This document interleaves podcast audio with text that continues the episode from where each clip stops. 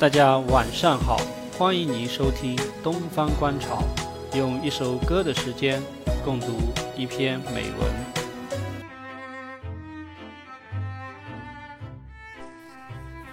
今天跟各位分享的是胡适先生的《差不多先生传》。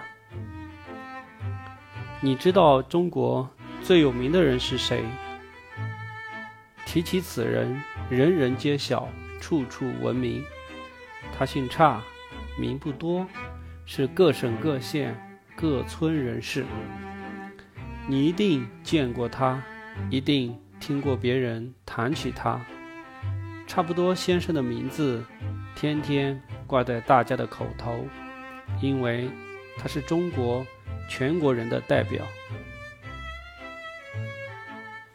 差不多先生的相貌和你和我。都差不多。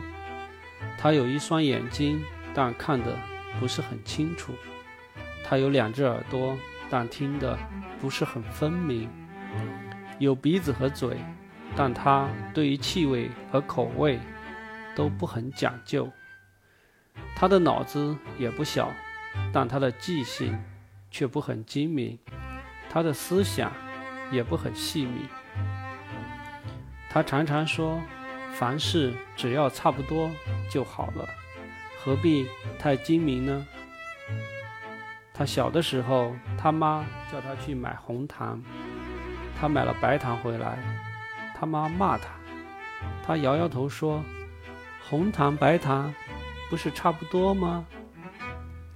他在学堂的时候，先生问他：“直隶省的西边是哪一省？”他说是陕西，先生说错了，是山西，不是陕西。他说陕西同山西不是差不多吗？后来他在一个钱铺里做伙计，他也会写，也会算，只是总不会精细。十字常常写成千字，千字。常常写成十字，掌柜的生气了，常常骂他，他只是笑嘻嘻的陪小新道：“千字比十字只多了一小撇，不是差不多吗？”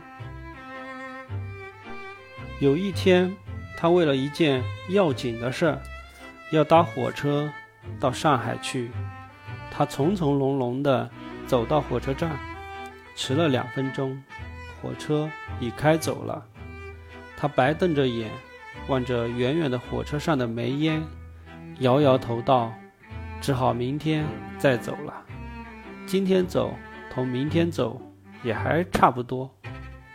可是火车公司未免太认真了，八点三十分开，同八点三十二分开，不是差不多吗？”他一面说，一面。慢慢的走回家，心里总不明白为什么火车不肯等他两分钟。有一天，他忽然得了疾病，赶快叫家人去请东街的汪先生。那家人急急忙忙的跑去，一时寻不着东街的汪大夫，却把西街牛医王大夫请来了。差不多，先生病在床上，知道寻错人，但病急了，身上痛苦，心里焦急，等不得了。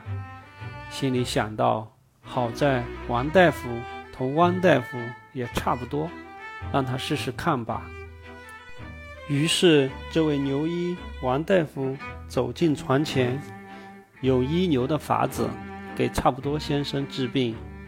不上一点钟，差不多先生就一命呜呼了。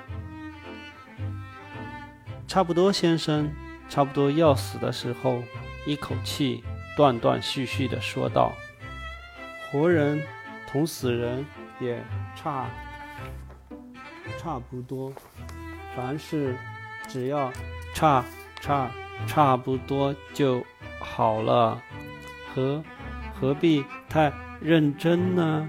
他说完这句格言，方才绝气了。他死后，大家都称赞差不多先生样样事情看得破，想得通。大家都说他一生不肯认真，不肯算账，不肯计较，真是一位有德行的人。于是大家给他取了个死后的法号，叫他圆通大师。他的名誉越传越远，越久越大，无数无数的人都学他的榜样，于是人人都成了一个差不多先生。然而，中国从此就成为一个懒人国了。